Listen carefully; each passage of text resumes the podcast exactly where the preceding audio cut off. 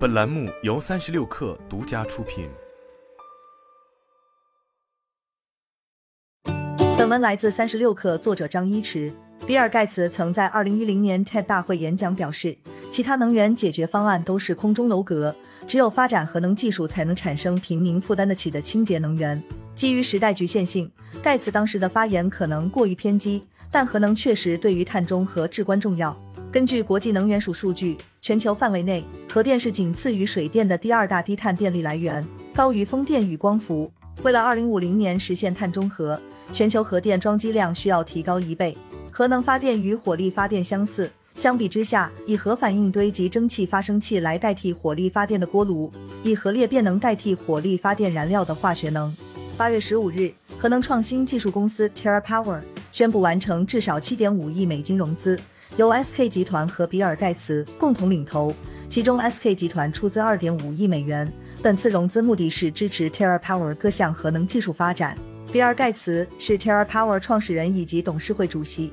于二零零八成立该公司，并以发展核裂变创新技术型波反应堆作为公司长期目标。SK 集团是韩国第二大财阀，旗下 SK Innovation 前身是韩国最早及最大的石油公司，目前向绿色能源与材料公司转型。TerraPower 最初因研发 TWR 而闻名，该项技术可以减少铀浓缩和乏燃料再处理等环节，降低核能的成本和环境风险。像石头扔进水中产生的水波一般，该技术的裂变区在反应堆堆芯中由内向外扩散，因此得名行波反应堆。TWR 使用金属钠作为冷却剂，其约百分之九十的燃料为平化油、天然油土和清水堆产生的核废料。仅需约百分之十的浓缩铀负二百三十五作为引发剂启动第一个反应堆，进而使整组反应堆连续运行四十年以上。根据 TerraPower 估算，TWR 可以将浓缩铀的使用效率提高约三十倍，核废料为原来五分之一。彼时中国已经有两种第四代反应堆技术的实体机组，